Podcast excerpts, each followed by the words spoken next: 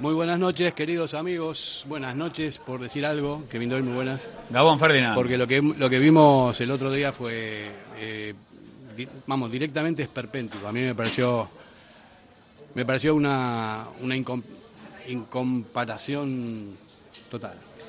con cualquier otro película, partido de fútbol. Película de terror, ¿no? Hoy hemos tenido un susto importante. Estamos vivos después de dos horas sin WhatsApp a la mañana. Más de una estaba alucinando, yo el primero. Pero se puede vivir sin WhatsApp, ¿eh? Para la gente que, que lo ha sobrevivido, se puede vivir. Y Fer, lo que vivimos el otro día en el Camp Nou, yo no recuerdo un partido tan malo. Yo en el minuto 20 estaba ya pidiendo la hora. Si hubiera sido posible, ¿no? Finiquitar el partido, irnos para casa y, bueno, pararnos a descansar y, bueno, descansar. Tampoco se cansaron mucho en esos 15-20 minutos, pero la verdad que fue un día muy duro. Yo no recuerdo pues esas sensaciones tan malas desde hace tiempo y bueno, el fútbol es tan eh, caprichoso que rápidamente tienes otra oportunidad. Hay que pensar en el día real, pero ahora analizaremos lo que, lo que no pasó en el Camp Nou, porque fue una jornada, yo ya te digo, de las más duras que recuerdo en tiempo. ¿eh? Bueno, ayer lo hablamos en tu programa en, en. Eh, mi conclusión fue que el Atleti no compareció en el campo y hace muchos años que no, que no se veía una cosa así, ¿no? Porque puede ganar, puede perder, pero hay maneras para, para todo y, y fue un despropósito. David Salinas, muy buenas. Gabón, Viste el partido seguramente, ¿no? Sí, pues, ¿te soy sincero? Sí. Pues mira, con el tercer gol me marché. Me marché, digo, porque lo estaba viendo fuera de casa y, me pareció que era, era ya demasiado. Bochornoso. O sea, los 20 minutos... Luego lo seguía por la radio. Por Radio Popular, por supuesto. Hiciste bien, no te no, sufriste demasiado. Sí, me, acordaba de la última tertulia que tuvimos, hicimos eh, honor a aquella frase de Caparrós que sonaba tan mal y que por cierto eh, me, riñeron por reproducirla, pero si lo dijo Caparrós así es citar, cuando dijo de eso de pasar de, de puta monja. ¿eh? Esa frase de Caparrós. Pues es que esa sensación da del Atleti ahora. O sea, ha pasado radicalmente de monja a lo contrario, ¿no? No tanto en otros partidos anteriores, que, que sí es verdad que ha bajado respecto al rendimiento inicial, sino este último. O sea, este último ha sido un partido nefasto. Lo peor de todo y lo que a mí me preocupa es la actitud con C.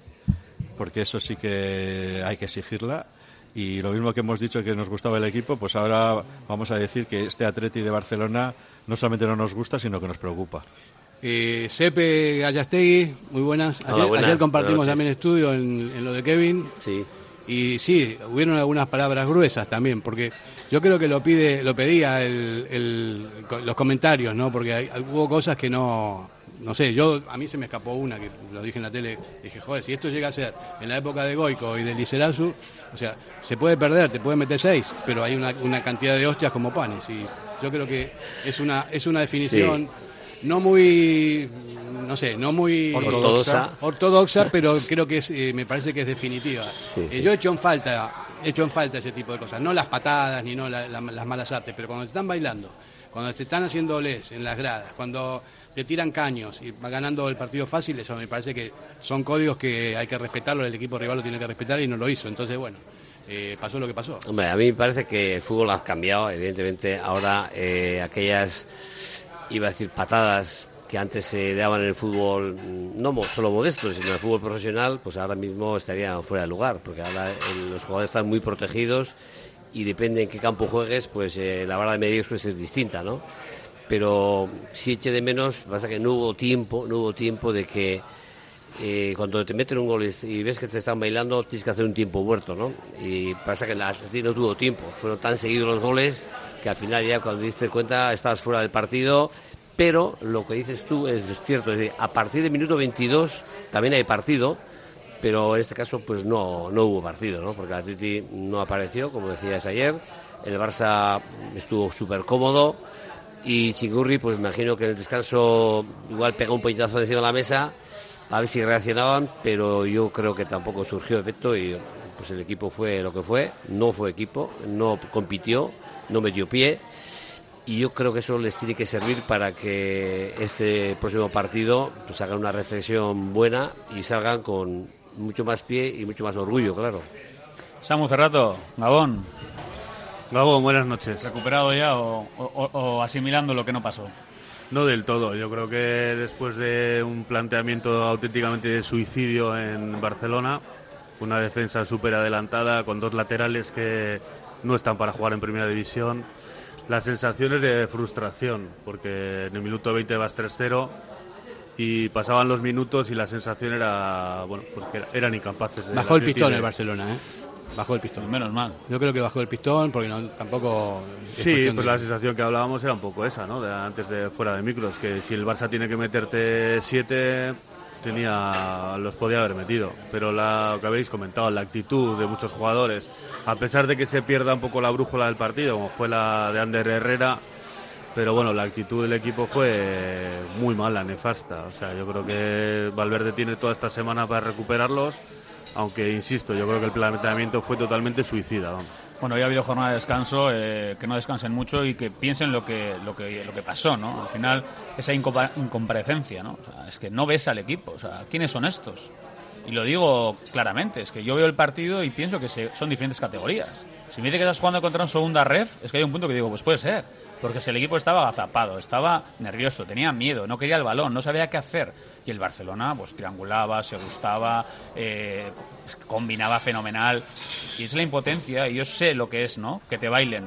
Generalmente he bailado, he bailado yo a la gente desde joven, porque me ha tocado estar en Lezama, claro, pero un día cambiaron las tornas y me tocó jugar contra el Atleti siendo un niño. Y ahí me di cuenta lo difícil que es que te bailen, pero es cuando tienes que sacar el orgullo, juntar líneas y por lo menos decirles, oye chicos, sois mejores, pero por aquí no, ¿eh? Y si a Dembélé le toque levantar tres metros para adelante, pues sí. Y yo no soy de los que a la agresividad, ¿eh? pero sí marcar un poco territorio. decir, oye, eh, está bien, lo que pasa vais ganándonos de calle, pero por lo menos vamos a dejar las cositas claras aquí. Hay códigos en el fútbol. Hay códigos que, sobre todo a nivel profesional, que todo el mundo ya sabe cómo son los códigos, ¿no? O sea, no se puede humillar, ¿no? Y el otro día fue bastante humillante la, la derrota del Atleti.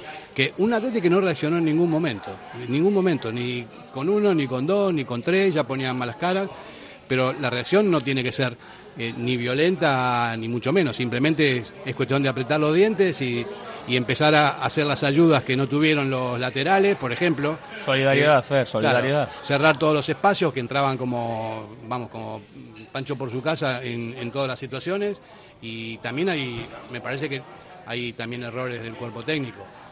Eh, viendo lo que estaba cayendo y todo lo demás, me parece que había que hacer alguna modificación táctica. Yo creo que todos los equipos que se precien tienen por lo menos más de una opción táctica, ¿no? Más de, de jugar siempre con el mismo sistema, pero depende.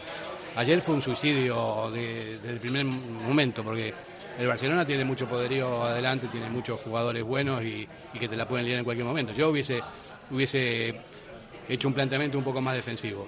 De todas maneras, hay que reconocer que, porque tenemos que ser coherentes, cuando estuvimos en la previa hablando de la recién conocida alineación para ese partido, nos gustó. Nos gustó. ¿eh? Yo soy el primero que dije que me parecía bien esos cambios que se veían en el centro del campo que eran, prometedores, que el Atleti salía pues como juega con Valverde, con, con valentía y con, con idea de, de, dominar el partido dentro de lo que le deje un Barcelona.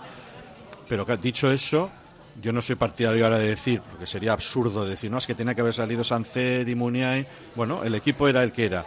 Pero sí es cierto que una vez que las cosas se tuercen y esos 10, 12 minutos o 15 lamentables, pésimos, Luego lo que echamos en falta, y es lo que se le puede decir a, a Chingurri Valverde, que sigue siendo nuestro, por lo menos mi entrenador, ¿eh? o sea, no voy a desdecirme de lo que he dicho desde un principio, pero lo que sí le echo en falta es la capacidad de reacción para que cuando la cosa no ha salido haya un plan B y puedan decir, bueno, pues esto no me ha salido, eh, tengo todo en contra y voy a, voy a cambiar esto. Y a mí lo que más, aparte de preocuparme, lo que más me duele y me irrita es que esto parece como que trasciende a este equipo de Valverde o a este Atleti actual. Parece como que es una repetición histórica, ¿no? O sea, de que el Atleti en estos, en estos escenarios, en, concreto con este rival, repite otra vez, es un, como dice el otro, un déjà ¿eh? de volver a ver un Atleti que ante un equipo superior, que no es tan superior como en la época de Messi y las finales aquellos, aquellas donde nos toreaban, o sea, no tenga el mínimo instinto y amor propio para no dejarse eh, llevar, ¿no? Entonces, eso es lo que me preocupa, la falta de carácter de, estos jugadores que siguen siendo los mismos, que tienen calidad, pero que les, les falta esas otras cosas igual, ¿no? No sé si qué opináis. Antes habéis comentado aquí un poco el plan que este ha hecho Samuel. Samu, sí. Sí, que el guion del partido inicial, que, no le, parecía un poco suicida, eh, yo estoy de acuerdo contigo en el sentido de que hay entrenadores que van siempre con su mm, forma de pensar y evidentemente son muy reacios a cambiar su forma, su sistema, incluso su dibujo, ¿no? Juegues como contra quien juegues. Y yo creo que la experiencia que tiene Chingurri, que él ha sido entrenador del Barcelona, él ha sido entrenador del Barcelona, yo creo que él tiene que saber qué tipo de, de, juego del rival le hace daño al Barcelona, es decir, el Atlético últimamente, pues no sé cuántos años lleva sin puntuar en Nou Camp. 22. Y, bueno, y, me imagino que siempre ha ido con su filosofía. Pues eh, Caparrós también, igual Caparrós sería el, menos, el menos eh, digamos, el menos ADN atlético en cuanto a apretar arriba. Pero sí creo que viendo los últimos partidos que el Barcelona ha tenido dificultades, Inter y Real Madrid, que siempre la han jugado con un bloque bajo, que el Atleti no fuese, eh, bueno, por lo menos ver esa posibilidad, ¿no? voy a si dificulto más su juego, su fluidez y voy a intentar jugar a la espalda de Eric García, a la espalda de los, digamos, centrales del Barcelona están muy cuestionados, ¿no? Pero bueno, eso es, como suele decir, a todo lo pasado y ahora. Pero es, curioso, totalmente de acuerdo con lo que dices, pero fue curioso que si ese, ese planteamiento que dices que podía haber hecho de entrada, que, también lo, hubiéramos criticado. Cuando digo hubiéramos, me refiero en general de que cambia su estilo, que pone dos medios, por ejemplo, defensivos. No, lo hizo, pero luego con el 3 a 0. No lo hubiese criticado, pero para nada, porque es de sentido común. O sea, vamos a ver, o sea, eh, jugar con un bloque bajo, que de hecho lo, está diciendo Sepe, ¿no? hasta el Madrid y el Inter jugaron con, con, un bloque bajo, pues sabiendo que tienen arriba mucha dinamita. Y nosotros tenemos, la, tenemos una opción para jugar a la contra que es muy buena, que son los dos Williams que están arriba. O sea, o sea, un poco más directo. Pero, tú, hubieras sacado, vamos a datos concretos, tú hubieras sacado el doble medio defensivo eh, Dani García Vesga. Hubieras hecho eso de entrada, que a mí lo que me llamó, más me llamó la atención es que cuando nos, nos cayeron los tres, el cambio que hizo con la lesión de, Herrera, fue hacer eso cuando ya perdíamos 3-0. O sea, era arroparnos con un 3-0 en contra. Ya, pero eso es por la sangría, para la que no te tenemos que haber salido de entrada así. De todos modos, no te olvides que la Supercopa que ganamos, los mediocentros fueron Vesga, Vega y Dani García y le ganamos al Madrid y al Barcelona para ganar esa Supercopa. Entonces, son, son antecedentes. pero de todas formas, pues eh, Ernesto ha sido fiel a su estilo, ¿no? Yo también me hubiera gustado ser más amarrategui, si me, me, permitís la expresión, sobre todo teniendo en cuenta el rival. Pero bien, eres fiel a tu estilo, pero hazlo. Es que si tú puedes plantar a Zárraga de media punta porque quieres un tío que vaya a presionar arriba, que el equipo va, va a ir muy arriba a la presión del Barça, tal, bien, te lo compro, pero es que no lo hizo. Y encima, en el minuto 12, eh, en el minuto 20, eh, está el marcador como está y el equipo ya es que no sabe si ir, si guardar la ropa, ¿qué hago? Entonces, el equipo no tuvo alma, el equipo desde el principio no supo qué hacer. Si tú plantas un partido para ir a morder arriba, pero vete a morder. Pero es que ese es, el problema, que el equipo no hizo una cosa y no hizo la otra. El problema es que con un Barcelona te puede pasar, porque te pueden meter dos goles o tres en, pocos minutos, y el problema es cómo reaccionas. Aunque sepas que el partido es muy difícil que lo, le des la vuelta, lo que no es de recibo es ver el Atlético que hubo con el 3 a 0. o sea, que no tengan un mínimo amor propio para decir, bueno, este partido lo vamos, aunque sea sear, vamos a jugar bien lo que queda de partido y vamos, aunque sea por perder 3-1, ¿no?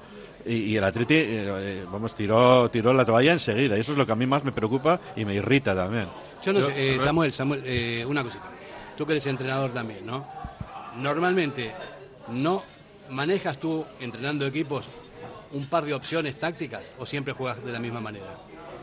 No, yo como entrenador tienes que manejar dos, tres opciones y en función un poco de lo que de lo que te pueda suceder en un partido. Yo un poco recuperando las palabras de Gallas, eh, creo que Valverde eh, tiene la experiencia más que suficiente, conoce la casa, conoce el Barça, conoce los jugadores, el planteamiento es el que es, pero el momento que te pasa lo que te pasa, eh, tienes que tener un plan B. Y aparte de ese plan B, luego te tienen que responder los jugadores en el campo, es lo que habéis dicho. Eh, la actitud mm, fue nefasta de los jugadores, o sea, absolutamente de todos. Si yo soy, estoy entrenador y me dejan cambiar los 11, los hubiera cambiado. Y gracias, de verdad lo digo, que el Barça estaba pensando en la Champions. ¿eh? Porque si no hubiera. Imagínate que el Barça no está. Pues ya no ha ganado el Villarreal, tiene que ante su público todavía golear más, tiene que ir a hacernos daño, que el Barça también es de esos, ¿eh? El Barça muchas veces si te quiere zumbar te va a machete. ¿eh?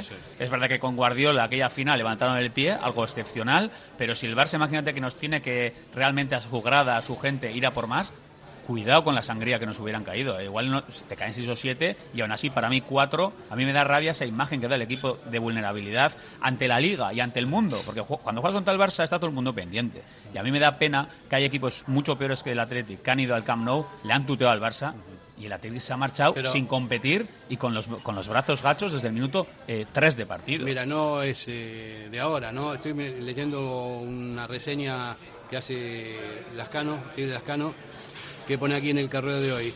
Los rojiblancos empequeñecen ante los, empequeñecen ante los grandes. El Atlético tiene un grave problema cuando visita a los equipos que han ganado las últimas ligas, Real Madrid, Barcelona y Atlético. No ha vencido en ninguno de sus últimas 40 comparecencias en sus estadios. El 4 a 0 de Barcelona del pasado domingo es el reflejo de lo que ha sido el conjunto bilbaíno desde que en enero de 2011 ganó 0 a 2 en el estadio Atlético con Caparrós en el banquillo y Toquero como doble goleador. A partir de, entonces, el balance global es de 34 derrotas y 6 empates. Fer, y de 10 siempre lo mismo. En estos campos Palmas 9 pero eh, hay formas de perder y formas de perder. Es lo que siempre decimos. Eh, no es lo mismo perder compitiendo, perder con dignidad o que te pasen por encima sin hacer nada. eso es lo que duele. Son más de nueve, son 34 derrotas. No, no, sí, es un decir. A ver, que yo siempre digo lo mismo. De 10 partidos el Barça te gana 9, igual otro empatas. O sea, por eso yo hago siempre el juego de 10-9, porque es lo normal, es que son mejores y son superiores. Pero ellos tienen que tener un día muy malo y tú tienes que tener un día perfecto. Claro, si ellos tienen un día bueno y tú, no vas al campo. Sí, pero lo que hay que pensar, y esto nos, retrotrae a las, a las famosas finales cuando hay, que dar el callo y cuando tienes un rival fuerte, que ha sido casi todas las finales, salvo una que era un rival más asequible y donde tampoco dimos el callo, es que da la sensación de que con distintos librillos, con distintos entrenadores, distintas formas de jugar, van pasando los años y no conseguimos tener en el Atleti eh, jugadores de, carácter que pueden ser mejores o peores. ¿eh? igual tenemos un, un, equipo mejor que con Caparrós, que no lo sé, ¿eh? tampoco es por decir algo. Pero, pero yo sí veo que ese, ese genio, esos jugadores que aunque no sean brillantes hemos tenido otras veces, no los tenemos ahora. O sea, te dice que para el Atleti es muy importante, como para todos, la imagen y ser un equipo duro, ¿no? Entonces, que esto se vuelva a repetir continuamente con distintos entrenadores cada vez que vamos al Bernabéu o vamos al Wanda, o vamos al Camp Nou, se vuelve a repetir. Entonces eso va más allá de lo que le podamos criticar a Valverde y su planteamiento. Es el tipo de jugadores que tenemos.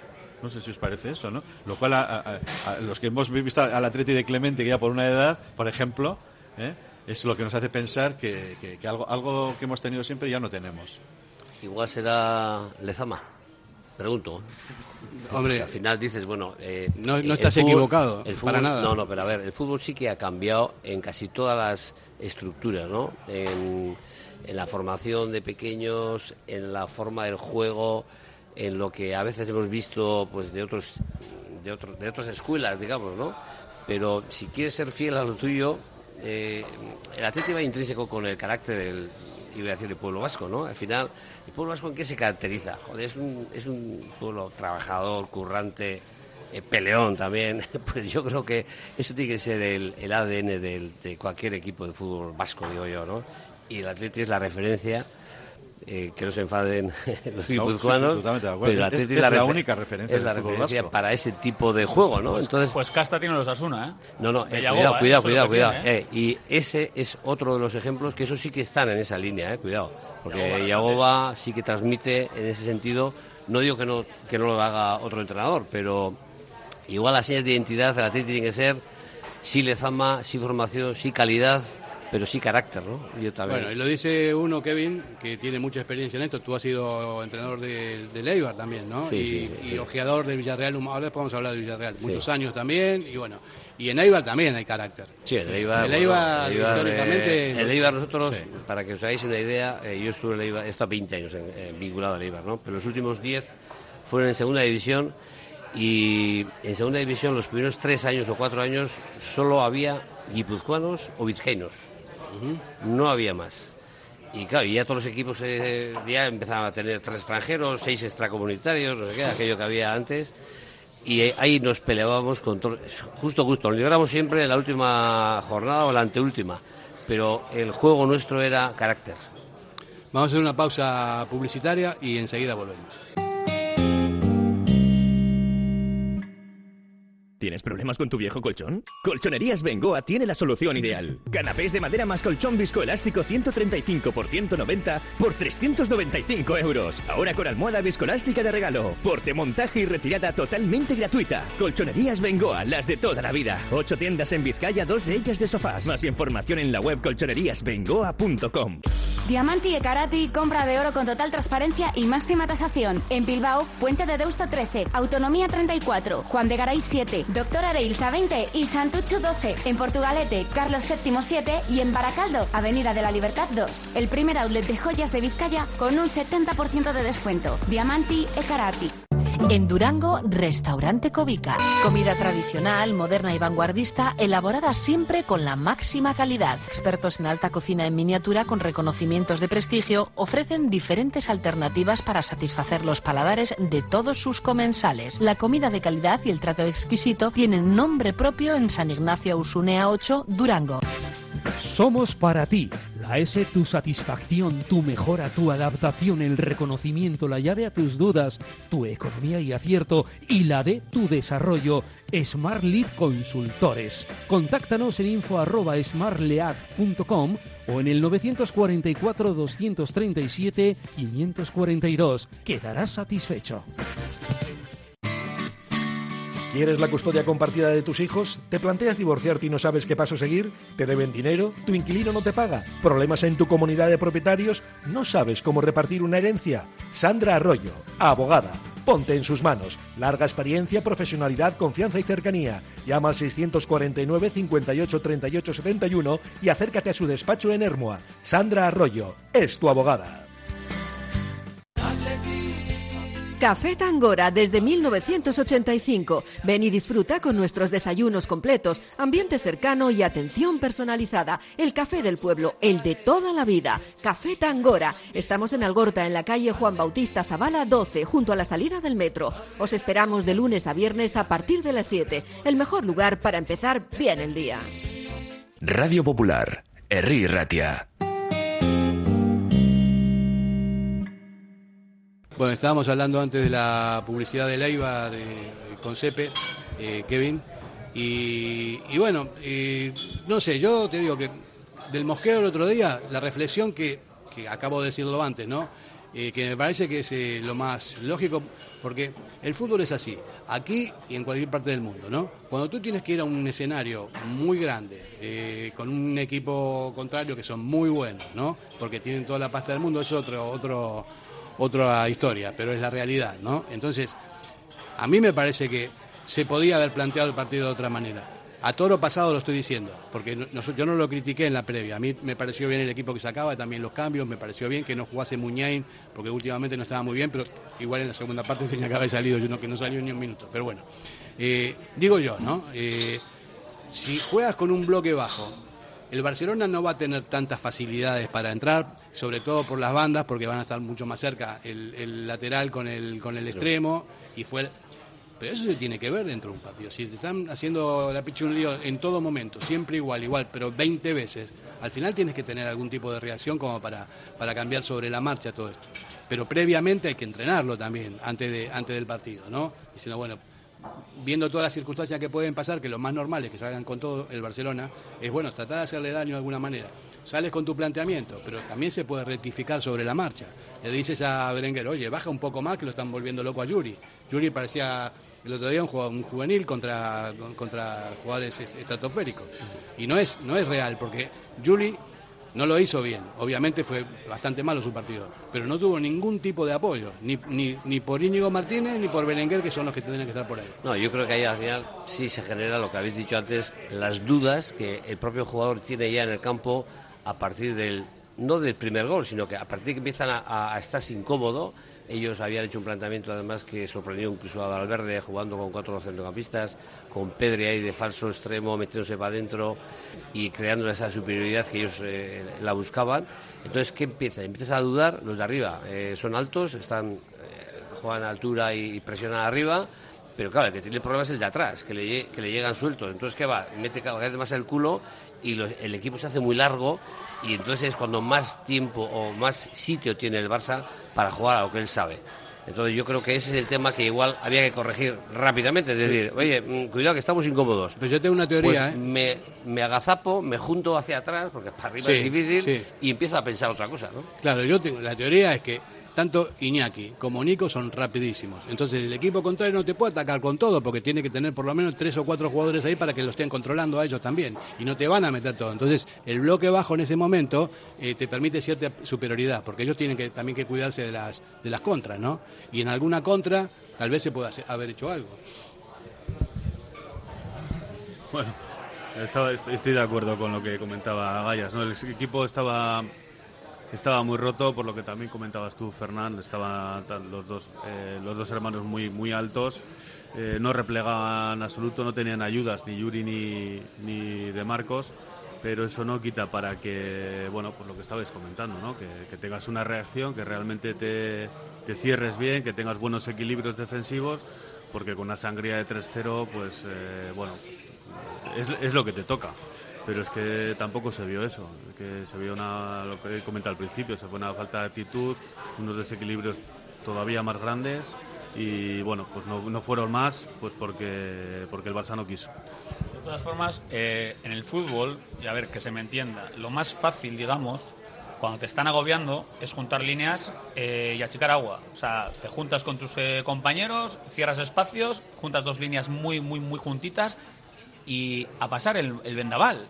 Claro, pero si tú encima mantienes distancias entre líneas, unos van a presionar, los del centro del campo pierden la marca porque no saben si ir, eh, ellos reculan y por dentro Pedri empieza a bailar. Claro, ¿qué hay que hacer? ¿Juntarse? Es que no hay más, que no te queda otra, aguantar el chaparrón y juntarte. Y nos ha pasado alguna vez contra el Barça de Guardiola y compañía, no se les podía decir nada a los jugadores porque se veía realmente que igual mordían, intentaban, pero no llegaban.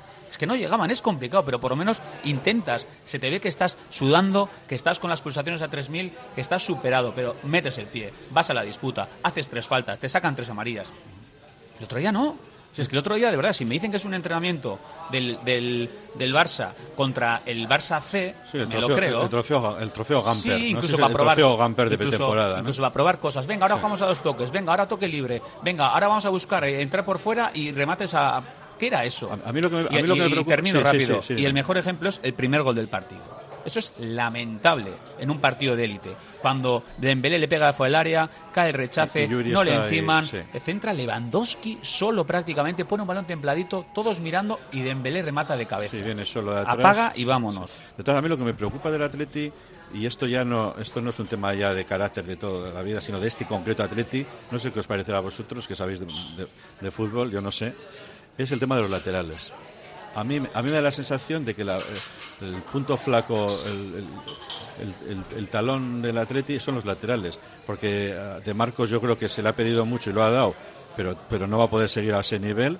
Y Yuri, vamos a esperar, pero a mí me sorprendió muchísimo que jugara todo el partido. Está claro que tiene que, que entrar y ha hecho muy bien sacándole ya, pero que jugara todo el partido viendo la autopista que se creó por ahí. Entonces, a mí me preocupa mucho que el Atleti no tiene en este momento los laterales fuertes que tenía antes, porque antes pensábamos que Capa, el, el- el- antiguo Capa y Yuri eran dos grandes laterales y lo, y lo eran, pero en este momento yo no veo dos laterales, ni siquiera veo jugadores arriba que sean capaces de ayudar, porque a mí Berenguer me ha decepcionado en ese sentido, defensivamente no le veo con bajada, porque la subida de Sergio Roberto en el segundo gol, viendo Berenguer mirándole con catalejos también, me pareció lamentable. Hay que aprobar a- aprovechar a Sepe que nos hable de Capa, porque seguro que tú le has visto a Capa, le conoces cómo era de un día bueno, un día internacional, otro día ni regional, es muy muy regular, ¿no? Sí, bueno, yo a Capa le conozco desde en el Danobat, o sea que... y entonces, bueno, pero cuando vino a Leibar, evidentemente con Garitano jugaba siempre extremo o era básicamente un jugador ofensivo y luego fue poco a poco siendo lateral, un lateral con mucho recorrido, pero con muchas lagunas defensivas, sobre todo en balones de la contrario, donde le pillaban la espalda y tal. Pero bueno, yo creo que ya, ya ha pasado tiempo, yo creo que ya ha madurado, yo creo que es un jugador que tiene muchas cualidades, al menos físicas, mm, tremendas, porque es un jugador de muchísimo recorrido. Técnicamente quizás, pues igual tampoco tiene un nivel excesivo, pero tiene suficiente nivel. Y antes su punto flaco era el tema táctico, que a veces le costaba un poquito cerrar, fijar la marca, coger la espalda. Yo creo que ese es un tema. Parece una situación rarísima la de Capa, que es un tema que vosotros sabéis más que yo, pero me parece que es un jugador que en este momento podría tener, ¿no? Si ya que De Marcos, si está tan flojito como decís, pues yo creo que igual Capa podría tener opción. La otra opción sería Lecue, que es un cumplidor también, tanto de derecha como izquierda, pero bueno, visto las carencias que hay en los laterales, pues yo creo que igual Para mí- es para el mí- momento de Capa. Pero para mí de Marcos no está flojo, ¿eh? Para mí el arranque de Liga de Marcos pero no, ha sido malo ni mucho menos. 37 Pero años. no se le puede decir que esté flojo, porque de verdad No, no. En, el, en el arranque de Liga de Marcos no ha estado nada mal. Al final lo está jugando todo porque quizá no hay otro recambio Eso y eso es lo que preocupa, que no haya un chico que le diga, oye, dosifícale y que juegue ahora que, otro. que De Marcos no es el lateral de futuro. O sea, es, el lateral- es un lateral, ha sido un gran jugador, eh, tiene, un, tiene un orgullo tremendo y no ha estado mal hasta ahora. Pero está claro que si no tenemos un lateral que pensemos que va a ser titular en el medio plazo, es que. En no, sé si igual en acabamos en, en el mercado de invierno acudiendo por ahí a algún lateral que está. El de lateral en el derecho Real de Madrid. No sé si- es buen jugador, ¿eh? ¿Eh? Ojo, tiene muy buena pinta. ¿eh? Rincón. Sí, Sí, tiene pero, muy buena pero pinta. claro, yo no veo al est- eh, últimamente, pero viendo los resultados también, Bueno, pues es que Bueno, se se me cae un se poco hablaba- también la, ilusión. ¿eh? Se hablaba de Odriozola, ¿no? El, el refuerzo de, refería, de sí. invierno. Ya, sí, sí, se habla de muchas cosas, ¿no? Eh, pero bueno, yo de todos modos el otro día, también eh, viendo el partido, estaba diciendo, pero ¿por qué no, no se pone un doble lateral? Por ejemplo, en la banda izquierda, o sea, ¿por qué no puedes subir a Yuri para arriba, Eso lo metes es. a Valenciaga, Eso que es. es un tipo que cumple y todo? Y te proteges un y poquito. claro, y Yuri también puede pelear arriba, y bueno, ya son dos que están ahí metiendo, metiendo eh, intensi- intensidad en el, en el partido, puede haber cambiado el partido también así. Bueno, eso son cosas que yo creo que a todo lo pasado no vale. Otra cosa es que ahora mismo el Atleti, si realmente tiene el problema de una carencia de laterales, tendrá que mirar un poquito lo que tiene en casa, ¿no? A mí me parece que Leque le puede cumplir, Valenciaga pues también estará pues prácticamente, no te voy a decir la misma situación que de Marcos, pero parecido por su edad y por su Sí, lo, sí. Que, lo que nos ha aportado, que ha aportado mu- muchísimo. Es un jugador súper, yo lo conozco un poquito y es súper profesional, se cuida la hostia, o sea que en ese sentido que de Marcos y Valenciaga son intachables, su, su, su, comportamiento. Totalmente intachable. Pero el relevo tiene que estar ya cerquita, porque Yuri, a raíz del tema de la pandemia, y no es el mismo Yuri, creo que ahí ha tenido un, un contratiempo fisio, fisiológico, no sé. Y luego, pues en la derecha será Lecue y lo que haya, el rincón que yo no conozco. A mí me parece que. Rincón se habla muy bien. Además es un perfil físico que también tiene recorrido, eh, tiene llegada, eh, dobla bien. Y luego es está, no sé, la situación que más también me ha extrañado, el tema de Pecharroma, ¿no? que parecía un jugador que podía cumplir en varias situaciones y, y la mandó cedido a la Andorra, ¿no? Imagino que será porque Sarabia, Sarabia le conoce bien o por lo menos ha sido un poco petición de Eder, creo yo, ¿no? Y yo creo que es un tema que a mí, me ha sorprendido mucho que viniera a la Real, que parecía que era un jugador aprovechable ya mm, para allá por su polivalencia y ahora ha salido otra vez fuera. Entonces, no sé, es una cosa que yo no conozco. Yo conozco lo que veo, ¿no? Pero no conozco en profundidad la situación de cada uno. No, yo, lo que te decía el doble lateral lo estaba viendo en el- mirando el partido, no es que, a priori pensaba en eso, ¿no? O sea, si ves que tienes unas carencias que te están entrando por todos lados, que le están bailando a, a Yuri y que Berenguer no está bajando para nada, ni, ni ningún tipo de intensidad, era un cambio pero de cajón. Igual en la primera parte también, para fortalecer esa banda que era el talón de Aquiles del Atleti el otro día, ¿no? Entonces, eso fue lo que, lo que pensaba. Bueno, son demasiadas cosas, demasiados cambios eh, estructurales eh, para un entrenador Sí, que tiene las cosas claras. Y luego lo que fue, lo que sí fue coyuntural y, lo- y lo reconoció Valverde en rueda de prensa, lo que lo cual le honra, y es que el- la salida de la entrada de Pedri por la izquierda y que, que le descolocó y él lo dijo así. ¿Te esperabas esto? Y dijo no, lo dijo así. Y la verdad es que lo siguiente era decir, no lo dijo, pero lo entendimos, no supe responder a eso. O sea, a, esa novedad que presentó el Barcelona no supo responder. Ni lo podía hacer quizá ya a última hora cuando vio a los 11 en el campo del Barcelona, pero sí después. Y eh, obviamente Xavi le ganó la tostada. O sea, de Xavi podemos decir que es inexperto y que Valverde al revés es veterano, pero hay que reconocer que tácticamente dejamos la tostada a Xavi con ese cambio, porque se demostró que el centro, el centro del campo parecían parecían tres más, ¿no? Es que eran tres más. Sí, sí. No, eran- eran, eran era uno más, pero parecían tres más. No, eran tres, y, eran y- tres. y no supo reaccionar a eso. Y con el 3-0 lo que hemos comentado. Con el 3-0 ya es cuando saca a Dani García por la lesión de Herrera y entonces jugamos como si estuviéramos con el 0-0. O sea, no era un equipo tampoco para poder remontar como se vio, ¿no? Y salió, cuando salió Dani García se notó también en el campo, porque sí que este fue con Sí, intensidad. en ese aspecto sí, pero ya era tarde. Era tarde ya. Sí. Yo, quería hacer un último apunte eh, con respecto a Valverde. con, la experiencia que tiene, y lo comentábamos al principio, eh, veo que le cuesta leer los partidos, porque el español, el partido de casa también eh, no lo leyó bien y perdimos el partido. El otro día nos pasó exactamente lo mismo. Mm, creo que tiene una experiencia más que suficiente como para hacer funcionar al Atleti y creo que hay mucha liga por delante, pero no sé, un entrenador de élite creo que tiene que corregir muy rápidamente los desequilibrios y lo que estamos viendo, porque bueno, pues eh, para eso está ahí, ¿no? Para realmente corregir lo que lo que no está funcionando. De todas formas, como jugador, ¿no? Que a veces ha pasado, ¿no? Te descoloca cuando de repente un chaval se marcha a una Herrera, le cambian el propio vestuario, o sea, el propio 11 en el campo, cuando se marcha un jugador y entra otro, ahí se genera una incertidumbre de ¿y ahora? ¿Y ahora qué? Eh, se mirarán, eh, bueno, seguimos igual, seguimos con el mismo plan, sale Dani García con ímpetu, porque afortunadamente tuvo eso, porque por lo menos él sí que fue, y así, así se vio en esa jugada por, en la que lesiona. Y se, llevó por delante a Gaby, que tú, tú recordabas a las lesiones antiguas de, de Goico y otros, porque parece que antiguamente íbamos al no y siempre había algún lesionado y, la verdad es que entrada, eh, lo, positivo de Dani García, el carácter que tiene, chapó y, verle llorar en, la sustitución por la lesión, ya dice mucho de, lo que tiene, pero también es verdad que le hizo un, un, entradón a Gaby que se lo podía haber llevado por delante y, lo, triste hubiera sido ir goleados y encima que luego nos, nos van a decir que hemos lesionado a otra de sus figuras históricamente. al final, eh, los que hemos jugado al fútbol y los que habéis jugado al fútbol él va con, todo. a, ver, a ver, él va con todo. Va duro. Es verdad que luego le da en el brazo, le da en la zona de entrepierna, lo que sea, pero es contundencia. Fue un entradón, ¿eh? O sea, pero para mí, va, para mí va. fue, con el, brazo y le, se lo. Para mí va el choque. pero si no, si no han pitado ¿eh? ni falta. O sea, para mí. Pues, bueno, un error del árbitro. Para afortunado para Dani, porque le podía haber sacado la roja. Pero no, no, no. No, no. yo creo que Vamos a ver, si no pitan ni falta, David. Es que el tipo. Dani entra fuerte, ¿no? Al chaval. Y bueno, y es más fuerte que el chaval. Pero no. Pero no pone el brazo a la altura de bueno, la cara. Es, un, es un choque de frente. Un choque de trenes. de todas formas, eh, lo que estaba diciendo, que al final entra un jugador eh, por la lesión de Herrera, eso también al, al, equipo le trastoca. fue un mensaje, eh, sale de repente Dani García, sale acelerado lógicamente para poner un poquito de orden, ¿no? Aquí sale el, jefe de la barraca y dice, oye, aquí voy a marcar yo las reglas del juego, que nos vino bien.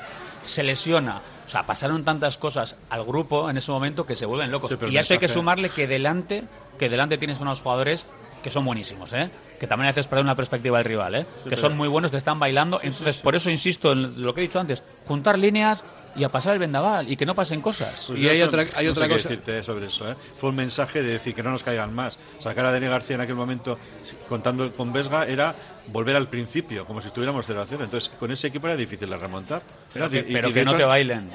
ni cosquillas les hicimos hay otra clave también, que es la, falta de Raúl García en el campo, que entró tarde, entró cuando estaba todo yo definido. O sea, Raúl García tiene toda la experiencia del mundo. Raúl García es lo que es, es un profesional como la Copa Un y es un tipo capaz de decir a los chavales, mira, tú te pones aquí, tú te metes aquí. Cuando yo voy, son cosas de experiencia, ¿no? Y encima que físicamente está bien. Y contagia a todo el mundo, claro. Claro, pues, es que en un partido como ellos tiene que haber gente con galones a, nivel de experiencia y a nivel de, prestaciones, ¿no?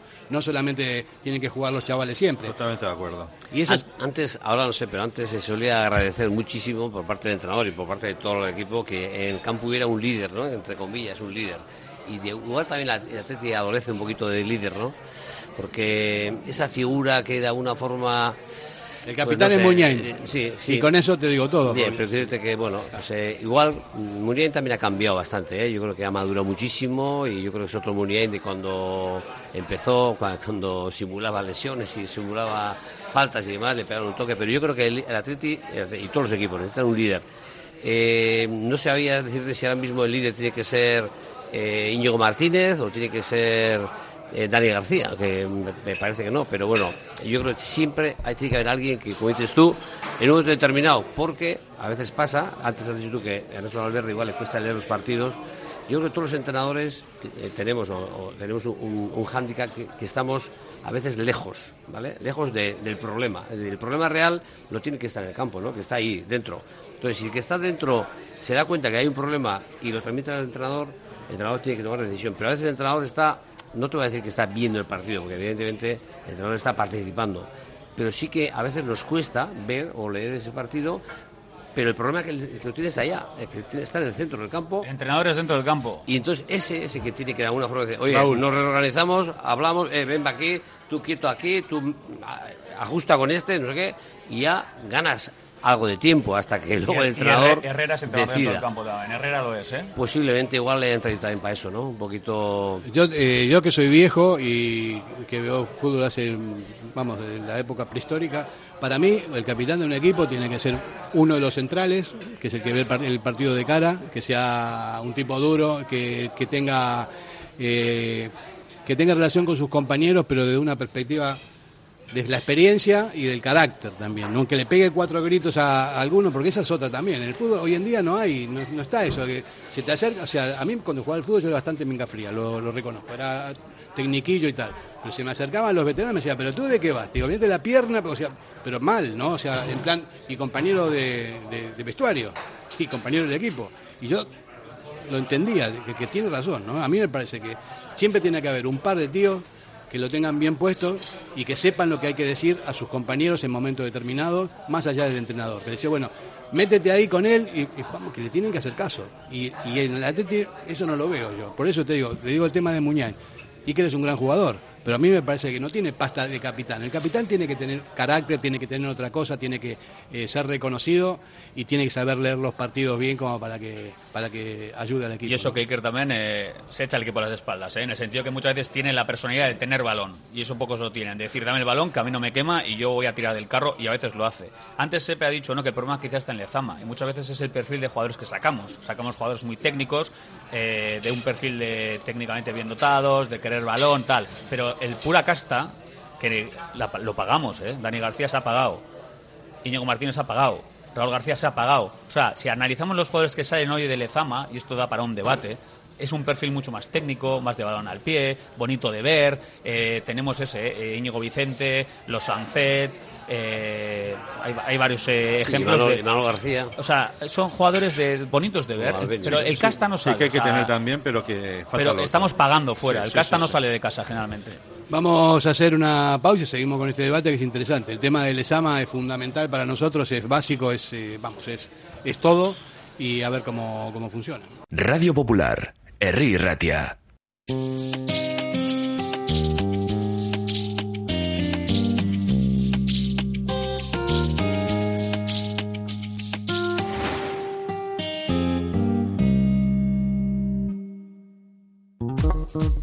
Quincena del Caravaning y Camper en Vizcaya. Del 1 al 15 de octubre, jornada de puertas abiertas de lunes a sábado. Ven y consigue un cheque de 1.000 euros en accesorios por la compra de un vehículo nuevo. Jornadas organizadas por Miquel Caravaning, Planeta Camper y LB Caravaning.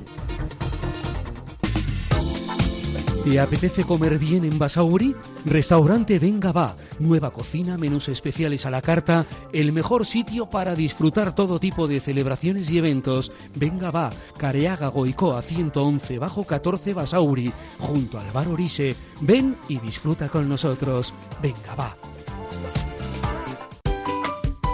En Folder Papelería te esperamos con todo el material de vuelta al cole, la mayor variedad de productos y los mejores precios del mundo. Folder Papelería en Gregorio de la Revilla 19. Acércate ya y te llevarás un regalo con una compra mínima de 40 euros.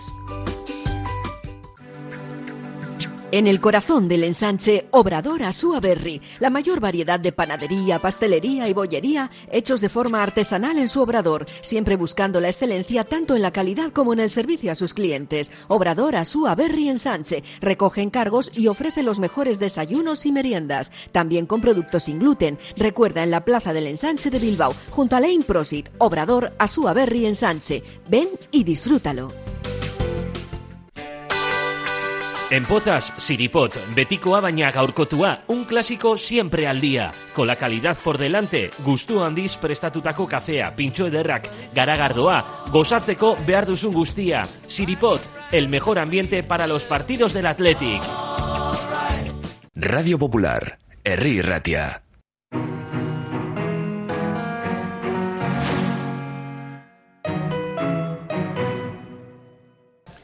Bueno, eh, seguimos hablando del Esama Kevin, eh, Samu, David. Yo le he escuchado lo que ha hecho Kevin y lo que ha hecho también Fer y me está recordando el discurso tradicional de Javier Clemente. que, siempre se dice que bueno que estuvo en otras épocas y tal, pero yo creo que es totalmente vigente el estilo Lezama que no, no, no, debe, no debería haber cambiado. O sea, en el sentido de que si hay jugadores con marca Athletic, no pasan los años por eso. O sea, los jugadores con carácter eh, que tienen una capacidad física y luego también una mínima técnica, pero tienen carácter, esos son necesarios siempre, en los 80, en los 90, y de esos, y eso se cría en el Lezama. Yo estoy de acuerdo. Cuando Clemente lo suele decir, suele ser muy drástico, muy radical cuando dice que no le gusta lo que se hace en Lezama que se hace lo que está haciendo lo contrario, que el tipo de jugador que está saliendo, él siempre habla de la escuela Morrorto y tal, e igual es mucho decir, pero sí es cierto que el tipo de jugador que está saliendo, que salen jugadores de calidad, también habrá que ver los, jugadores de calidad que salen, si son propiamente de Lezama o son traídos de Navarra o de otros clubes de cantera convenidos. ¿eh? Esa es otra historia. Pero lo que está claro es que jugadores de casta, jugadores de carácter, con los dedos de una mano en los últimos 20 o 30 años. Sí, ¿eh? yo ayer, ayer comentamos también a una tertulia que el fútbol que se está mm, viendo ahora mismo en Europa, por ejemplo, y el ejemplo es, es el Real Madrid, ¿eh? Eh, que está mm, cambiando un poco el perfil de jugador jugón por el jugador también con mucha calidad, pero también con mucha capacidad física. Fíjate, Valverde, por Valverde ha sido uno de los ejemplos el, el Camavinga es otro, chaval, el Chuamení también es otro. O sea, son jugadores que tienen calidad, pero que físicamente son potentísimos. Entonces yo creo que van buscando ese equilibrio entre la calidad que, tienes que tener, evidentemente, Real Madrid, si no es calidad no vas a jugar, pero también tienes que tener pie, ¿eh? pie o físico, como quieras llamarle. Y en Europa, o sea, si tú hoy mismo, yo voy a ver el, hoy a gusto el Copenhague, Sevilla-Copenhague, porque el Copenhague es un equipo que en los últimos años está siempre en Europa, está en el Champions, le quitan todos los años un montón de jugadores, pero es un club que yo creo que opta o, apuesta por jugadores casi más físicos que, técnicos. Pero claro, luego vas a jugar contra el Slavia de Praga y también te encuentras que es complicado. Y yo creo que son, son ejemplos que dices, en Europa se juega igual a otra cosa, ¿no? No te digo que no haya mucha calidad, hay calidad hay muchísima, pero el fútbol físico que es el que le ha matado al Barcelona en los últimos años, ¿vale? Y el Madrid pues ha subsistido con más subsistido, pero yo creo que eh, hay que mirar un poquito por ahí. Yo pero, yo, perdona, eh, solamente vamos a, vamos a decir también un tema que, no, tenemos por qué callar. Hay un tema también de origen racial, ¿eh? hay, que, hay, que, hay, que, reconocer que la cantidad de jugadores que están viniendo del, continente africano con una potencia física impresionante, que van a grandes canteras sofisticadas, está dando un tipo de jugador que ya no solamente son grandes, grandes físicos, sino que además tienen técnica y eso está cambiando. Pues lo que, lo que estáis comentando, los jugadores del Real Madrid, esos jugadores que, que son físicos pero que también tienen técnica, y claro, si ahora nos miramos a nosotros mismos, nos miramos nuestro, nuestro ombligo y nuestra filosofía, es que lo tenemos, lo tenemos muy difícil para sacar ese tipo de jugadores, jugadores que tengan las dos características, la física y técnica, con lo cual se demuestra en el fútbol europeo que hay grandes máquinas físicas, ¿eh? el Madrid lo ve, el Barcelona no lo ve, no lo ve tanto, la verdad, y así, así le está yendo, ¿eh? el Madrid se está adelantando, yo creo en eso, pero nosotros tenemos un problemón, ¿eh? tenemos un problemón de origen. ¿eh? Sin embargo, eh, yo estoy de acuerdo con lo que estáis comentando. Eh. El, perfil, volviendo un poco a Lezama, el perfil de jugador que se busca en Lezama o que está saliendo en los últimos años de Lezama es un jugador jugón, es un jugador con mucha clase, muy técnico y si pierde esa perspectiva de esa perspectiva física y realmente lo que está comentando Sepe y David es, es, evidente, no es por poner un ejemplo al Real Madrid, pero los equipos físicos son los que están liderando ahora mismo en Europa y en el Atleti, volviendo un poco a Lezama, a mí me gustaría ver algún jugador que llegue al primer equipo, que tenga esa casta, ese carácter y ese liderazgo que hoy en día eh, solo lo tiene ahora mismo en la plantilla Raúl García. De todas formas, el Madrid, eh, ahí se le ve, ¿no? Lo que está haciendo. El Barça estoy con vosotros, está mirando, sigue hablando de la masía, del balón, del tiki-taka de Guardiola, ¿no? suena la música de la Champions, al Barcelona le pegan sopapos continuos. ¿Por qué? Por el físico. O sea, está claro que en la Liga Española con la técnica le vale, pero en la Champions el físico predomina y lo pasa mal. Y hablando de jugadores del Bilbao Atleti, por ejemplo, Gerena Barrena, Gere, es un jugador físico, es un perfil que a mucha gente le gusta. ¿Por qué? Porque es un jugador de casta, de ir al suelo. Técnicamente quizá no tenga la calidad de otros, eh, de un Vesga, ¿no? Pero tiene el otro tiene esa casta, es de la costa y, se nota. Entonces ese perfil también ahora se demanda, pues porque no vemos, vemos mucha clase, mucha calidad, mucho balón al pie, que hace falta sí, Pero es que eso es, es el equilibrio. También te hace falta gente de pelea. Pues de, ver, disputa arena, ver y tal. de los duelos de 10 ganarte 8. A nivel, a nivel general, ¿no? Así como genérico, ¿no? Eh, bueno, yo considero que todos los jugadores tienen que tener un buen físico y tener intensidad y tener actitud. Eso es lo primero. Pero luego por líneas, ¿no?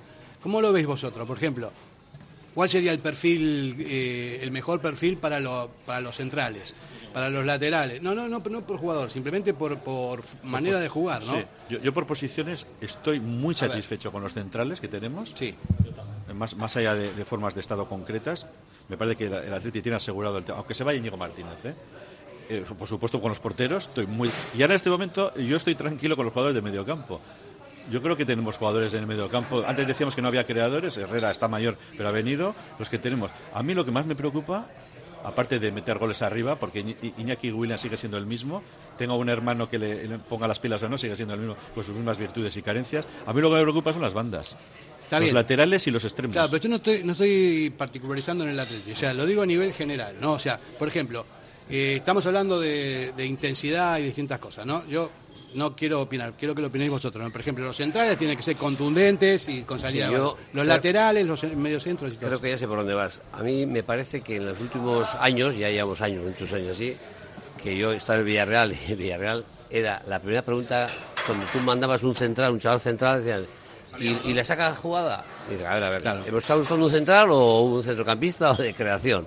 ¿no? Entonces yo creo que ese, también ese tema ha cambiado bastante. Entonces ahora todo se, se exige, digamos, que el lateral eh, desborde siete veces, que llegue, que centre bien, que el central la saca jugada, que el pivote venga a recibir. o sea, yo creo que es verdad que ese- esa tendencia a- al juego con balón se ha, se ha magnificado, pero igual se ha perdido la otra, la que tú decías, que yo creo que ibas por ahí.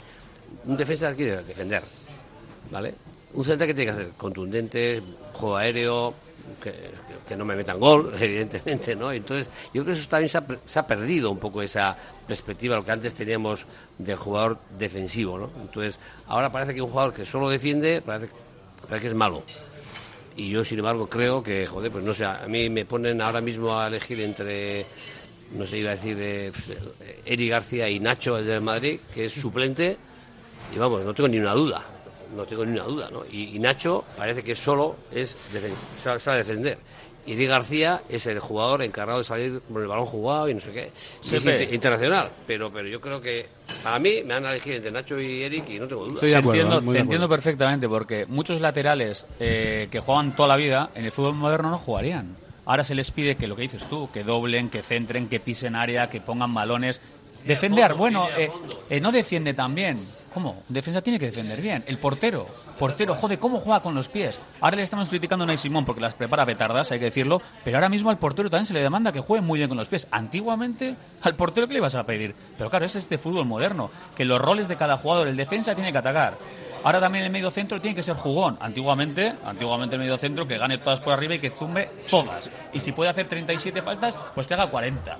O sea, es verdad que el fútbol, se- la perspectiva del fútbol ha cambiado tanto que el futbolista ahora, el moderno, ha cambiado todo y se ve en, lo que se le exige a cada uno. Mira, Doy, yo eh, lo que no entiendo es eh, la, la, manía de salir jugando de atrás el portero para el lateral, viene para el otro lado, en cortito, un y Es que no entiendo, o sea, ¿por qué pegas un patadón para arriba y vas a pelear en el centro del campo? Y te Minimizar olvidas- riesgos. Pero claro, y te olvidas, o sea, estás más cerca de la, de la portería contraria que de la tuya. O sea, tienes un problema ahí, te meten un gol que, es, que, que pasa. Porque Unai no se, no se caracteriza por ser bueno con los pies, o sea, está haciendo muchos fallos. En el partido anterior hizo dos pases al contrario dentro del área. Al Getafe, Navidades eh, adelantadas, a Mayoral. Pero eso digo, entonces, ¿para qué vas a, vas a arriesgar así de esa manera si puedes jugar largo y vas a jugar arriba? Y vas a, a- a presionar arriba y todo esto, y no estás en tu, eh, al lado de tu área eh, corriendo pe- peligros innecesarios. Yo no sé, igual porque soy un viejo, pero a mí me parece Yo- yo- que no yo- tiene sentido. yo, ¿no? precisamente por tener una edad como yo, te acordarás que, bueno, por remontarnos a, a Iríbar o a Zubizarreta, eran porteros que no, no tenían un valor en el pie, eran incapaces de tener un valor, ni se les exigía. Luego ya vino la moda Cruyff, ¿os acordáis? De Busquets padre, no sé si os pilla un poco Sí, hombre, joven, no, ¿eh? sí, sí, Busquets con el padre, pantalón eh, largo. efectivamente que le gustaba Cruyff porque jugaba muy bien con el pie, aunque luego debajo de la portería era eh, muy justito. Entonces ya vino la moda de que los porteros tienen que jugar con el pie. Y entonces yo estoy de acuerdo con lo que acabas de decir, Unai es un buen portero, pero yo no entiendo por qué Unai tiene que darles pases a los centrocampistas como acostumbra. O sea, si, si, si tiene que sacar el balón a alguien que sea o un central, que yo también estoy de acuerdo que no tiene por qué forzosamente tener un Beckenbauer, o, o- yo me acuerdo también una tesis eh, entre, en Atleti entre Astrain y Madariaga, no sé si os acordáis. Astrain era el, el- el jugador del atleta, el central duro, y Madariaga es el que la sacaba muy, muy bonito, ¿no? Y tiraba muy bien los penaltis, pero luego no defendía tan bien. Entonces yo creo que tienen que ser los medios, los lo, lo que toda la vida hemos conocido, ¿no? Los que tienen que sacar el balón cuando hay que sacarlo controlado. Además, a veces David, no hay que sacarlo controlado, creo yo, no si, sé. el, si el rival lo que está deseando es eso. Si muchas veces tú analizas un partido, el rival lo que deja es que saque el portero al lateral, por ejemplo, y luego vas a encimar. Si están deseando, si tú es lo que quieres, que filtres pases por dentro, que, que asuma, o sea, que, que hagas riesgos innecesarios para eso, para precisamente presionarle, robar el balón si me estás regalando ocasiones de gol. Y muchas veces en el fútbol este moderno, la gente quiere sacar el balón jugado y el rival está encantado. Sí, toma, yo te dejo y, si la vas a preparar. Sí, porque hoy en día todo el mundo presiona muy bien arriba, y, pero luego hay, que tener también laterales que sepan recibir el balón, ¿eh? Y nosotros, yo vuelvo a, mi miedos, a mis miedos de los laterales, o sea, los laterales que tenemos no son laterales. Yuri, el, el Yuri que nos, que nos recordamos era, era un gran lateral, pero, pero yo no recuerdo laterales que tengamos que les puedas dar el balón, que el portero le pueda dar el balón y tengas la seguridad de que ese balón lo va a controlar y no lo va a perder a la Claro, primera. no, no, sí, eh, a eso A me mí- refería, a mí ¿no? te- Con- Yo insisto en el tema de los laterales y de los extremos, insisto. Los De extremos to- de que no todas defienden. formas- ¿eh? De todas formas, yo creo que el fútbol ha, ha evolucionado en los últimos años. ¿eh? Es O un- involucionado también puede ser. ¿eh? No, yo creo que ha evolucionado. Sí. Se, se juega de otra manera, es un fútbol mucho más combinativo, pero yo estoy de acuerdo que en ese fútbol más combinativo, no, tan, no tanto fútbol directo, tiene que haber ese equilibrio que estáis comentando, ¿no? De un defensa contundente eh, que sepa defender y un, de un defensa que la sepa sacar precisamente por lo que porque el fútbol necesita también sobre todo el fútbol de élite es un espectáculo y cada vez Claro, eh, el fútbol combinativo, pero del centro del campo para arriba, no para atrás. Luego os cuento una anécdota que me pasó jugando. Cuando, cuando luego os la cuento, ¿eh? No cuenta, cuenta. Pues mira, es que me acabo de acordar y me estaba riendo. Eh, a mí me entrenó José Luis Meléndez, Pochi, que fue portero del Valencia y tal, ¿no? Y, yo, generalmente en la cultura, pues jugaba medio campo, media punta, en banda, nunca en perfil defensivo, rara vez. Había un jugador nuestro que era muy bueno, Beñat, eh, iba con la selección de Vizcaya, eh, pruebas en Atleti, un jugador muy bueno. Y resulta que Beñat hubo una, una semana que, que no entrenaba con nosotros porque estaba, estaba jodido, si me permiten la expresión. Y de repente Pochi eh, se enteró que estaba lesionado con nosotros, pero con Vizcaya iba a entrenar. Claro, imaginaos la situación, ¿no? El míster se entera que con nosotros no vienes, pero vas con Vizcaya. Bueno, como castigo, Beñat lo jugaba todo porque era muy buen jugador, jugaba, jugaba de libre. Por entonces jugamos con libre. Estamos calentando antes de un partido, me viene Pochi y me dice, qué bien, ¿puedes jugar de libre? Buah, que miro así y le digo, sí, pues, pues claro que puedo jugar de libre, por poder sí, en mi vida había jugado de libre. Pues bueno, me puso de libre. Le gustó de tal manera que estuve seis jornadas jugando de libre. De libre o de preso, cualquier cosa, jugar por Y hubo, de jugar. hubo, hubo en un partido, no se me olvidará, salida de balón, tengo yo el balón y estoy solo y tengo el lateral derecho abierto y no había nadie. Le doy el balón, evidentemente, no, salía balón, tómala. No os podéis imaginar y me empezó a gritar, a Faldus no se la pases nunca. Le miro así, le digo, ¿cómo? En la vida le vas a dar un balón al lateral derecho. Y el lateral derecho oyéndole. ¿Por qué? Porque él decía que era malísimo con los pies. Y que estaba terminantemente prohibido, aunque estuviera libre. Tenía que pegarla en largo. O sea, para que veamos, eh, hace años ya que, que estoy contando lo que pasaba esto. Pero Pochi era un... pobre que- lateral. Pobre lo- lateral. sí lo- sí lo Eh, y al auto no, ¿cómo no le va a oír? Si estaba lo suyo. Y le decía, a, a Zaldus no se la pases. Pero Pochi lo tenía claro, a este tío no se le das, aunque esté solo. Entonces, hay cosas que él decía, ¿se hacen o no se hacen? Y hasta ese ejemplo, al lateral derecho no se la podía ni dar. Sí, claro, cada depende un poco de las circunstancias de los jugadores que tengas, también puedes jugar de una manera o de otra. No, a mí, yo insisto, a mí me lo que más me gusta de los equipos eh, eh, e- son los equipos que tienen una actitud primero ganadora, después muy muy correosos, eh, listos, eso también es otra otra otra virtud. Los listos son los que normalmente sacan partido de todo, ¿no? Inclusive hasta marrulleriamente, pero que tienen un momento dado Eso es lo que me gusta. el fútbol hay- ha cambiado, pero bueno. Sí, antes eh, habéis hablado de laterales que suben. Yo me acuerdo de una, una frase de Clemente sobre Urquiaga. ¿Os acordáis de Urquiaga? Santi, sí. Santi, pues aquel Clemente siempre decía, ¿no? Le, le solían criticar desde que, joder, es que Urquiaga la hostia, se centra mal, no sé qué y tal. Y dije, joder, la hostia, ese que mejor defiende, es el más rápido. Sube 40 veces en la banda y solo falta que centre bien. ¿Qué crees? ¿no? Claro. Pues, eh, pues un poquito eso, ¿no? Le pedía, tú haz lo que tienes que hacer, trabajar, subir, apoyar. Luego, si, si centras bien, mejor, ¿no? Pero... Y es, eh, creo que lo que estábamos hablando antes del ESAMA tiene que ver con ese tipo de cosas, ¿no? Tiene que ver, ¿no? Que hay mucha tecnificación, que hay muchos buenos entrenadores y todo lo demás, pero también hay que entrenar ese tipo de, de- situaciones, el carácter también hay que entrenarlo, en los entrenamientos también, y si tienen que poner una pierna dura, que la pongan, ¿no? Son chavales, pero si son chavales que más adelante van a ser jugadores del primer equipo, y, y tienen que tener, tienen que salir con eso ya. Otra, otra frase histórica de Pochi, que le he mencionado antes, eh, a los porteros, él ha sido portero, y a nuestro portero siempre le decía antes del partido, oye, las que vayan fuera, no las metas dentro, ¿eh? Bueno, eso es un- es le- un clásico. le insistía continuamente, o sea, era la, la típica de, de Pochi. Pero no lo inventó Pochi, es un, No, clásico, no, un no. clásico mundial eso, ¿no? Mira, Sa- Samu fue portero, ¿no? ¿Tú eras buen portero? Sí. ¿Llegaste a jugar? Sí, falsa modestia, pero sí. ¿En ¿Dónde, dónde jugaste? Eh, bueno, jugué toda, toda la parte de, de formativa en el Romo. Bueno, Luego- buena, buena cantera. Y luego en el Arenas y luego ya me dediqué a estudiar y, y jugué en equipos regionales. Hasta que saqué el título de entrenador y me dediqué a entrenar. Buena cantera el Romo, ¿eh? El Romo tiene, siempre fue un semillero de, de buenos jugadores. No sé cómo, ahora creo que está, es- está con el Arenas, ¿no? Ya directamente, están convenidos. Sí, o- son, son dos clubes que están fusionados, son Ah, sí. prácticamente lo mismo. Y está en el Romo y el Arenas como fase formativa y, y arriba ya, pues bueno, se, se define lo que es el Arenas, el equipo mayor y, y el Romo queda hasta juvenil. ¿Tú, Sepe, has jugado fútbol?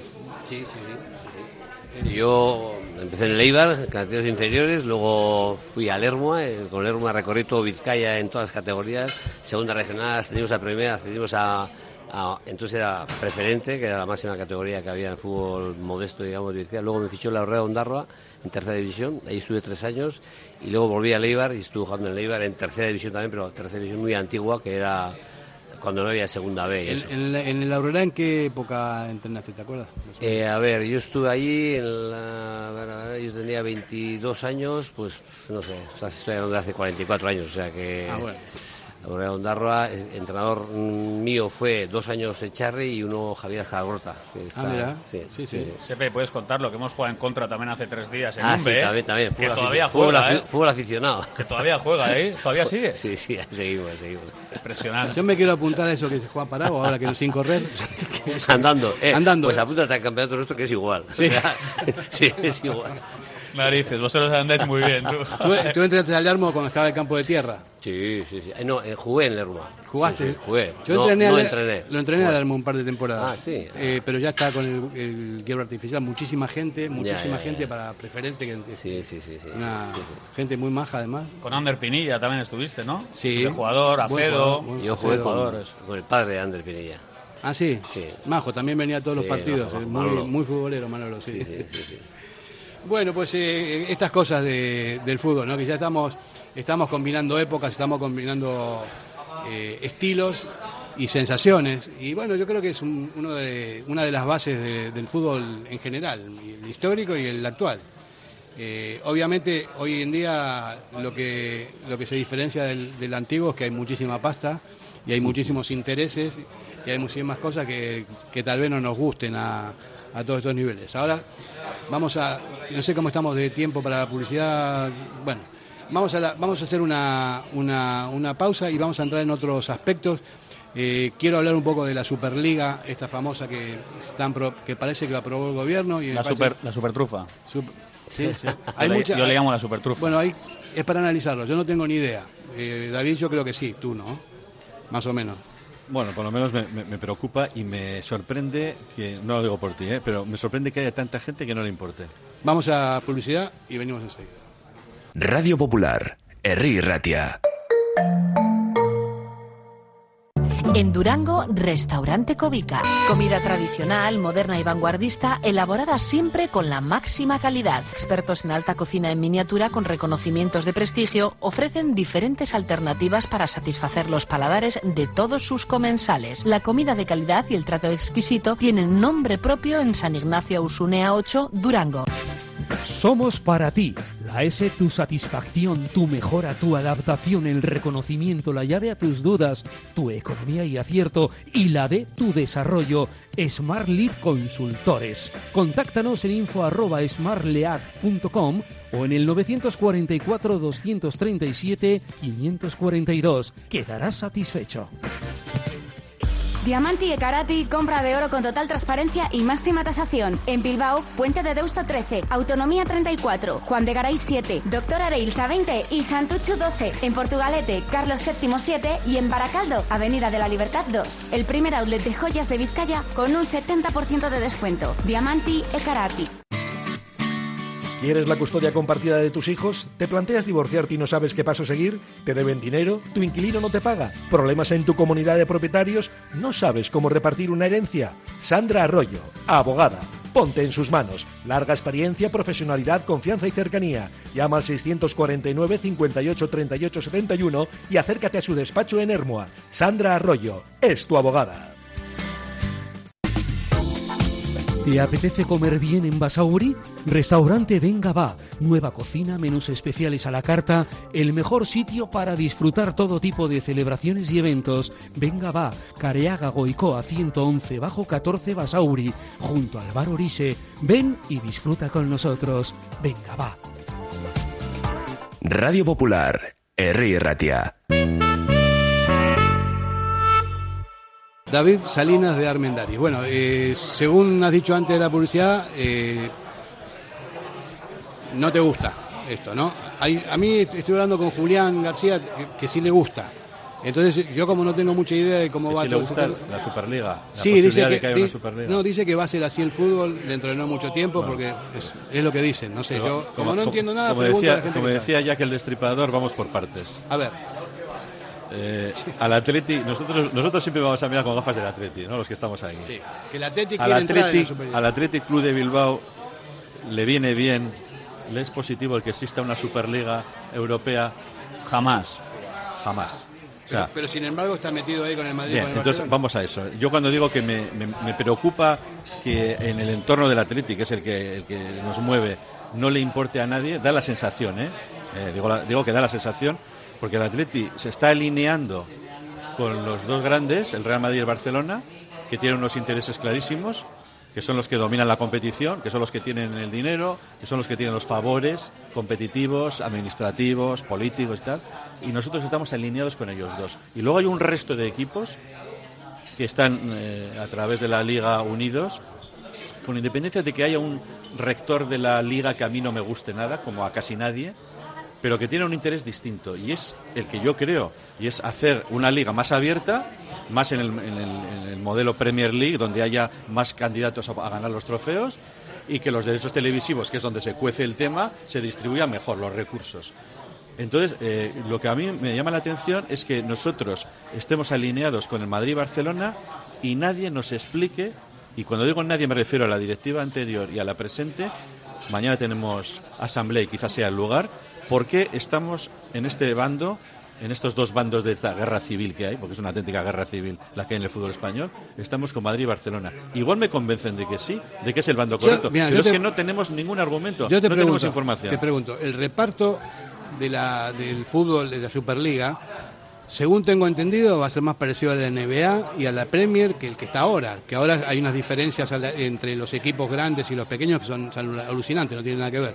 Y sin embargo, en la- esa Superliga que dicen que va a ser cerrada y que van a haber varios grupos, no, no, no es solamente a nivel estatal, sino que van, se van a combinar a nivel europeo, que las, las, los beneficios eh, se reparten entre todos equitativamente, cosa que a mí me parecería bien en la, si- en la medida que sea cierto, no tengo ni idea, estoy especulando, ¿no? No, pero simplificando mucho, si se crea la Superliga, que yo Sí. también creo que tristemente acabará imponiéndose, una competición elitista, los grandes clubs, los que se consideran grandes clubs, se van a repartir obviamente los, ingresos y las competiciones estatales se van a ver perjudicadas. Y los equipos que no entren en esa élite, que van a ser eh, a partir del Atlético Madrid hacia abajo en la Liga Española, van a perder derechos y dinero y por lo tanto posibilidades, el círculo vicioso. Entonces, si, si lo que se trata, y vamos, vamos al caso concreto que, que a veces es difícil de entender, si lo que se pretende es que el fútbol en el cual estamos, en el fútbol de la Liga Española, eh, quiere evitar que se cree la Superliga, y además los dos grandes promotores son los dos equipos de la Liga Española, tiene que, ponerse, tiene que poner defensas. Entonces se está entendiendo que la ley del deporte, que se está tramitando ahora, eh, hoy mismo, se está tramitando en el Congreso de los Diputados, mm, prevenga la posibilidad de que eh, los equipos Madrid y Barcelona creen una Superliga y además quieran seguir estando con esa superioridad en la Liga Española. Entonces se pretende que eso no, no sea posible. Madrid, Barcelona y Athletic se han opuesto a eso. Y luego hay un segundo tema que también se va a ventilar en la ley del deporte. Los derechos televisivos son individuales de cada club, los puede negociar aparte, o la liga, como patronal del fútbol, puede centralizar la negociación. ¿Qué le conviene al Atleti?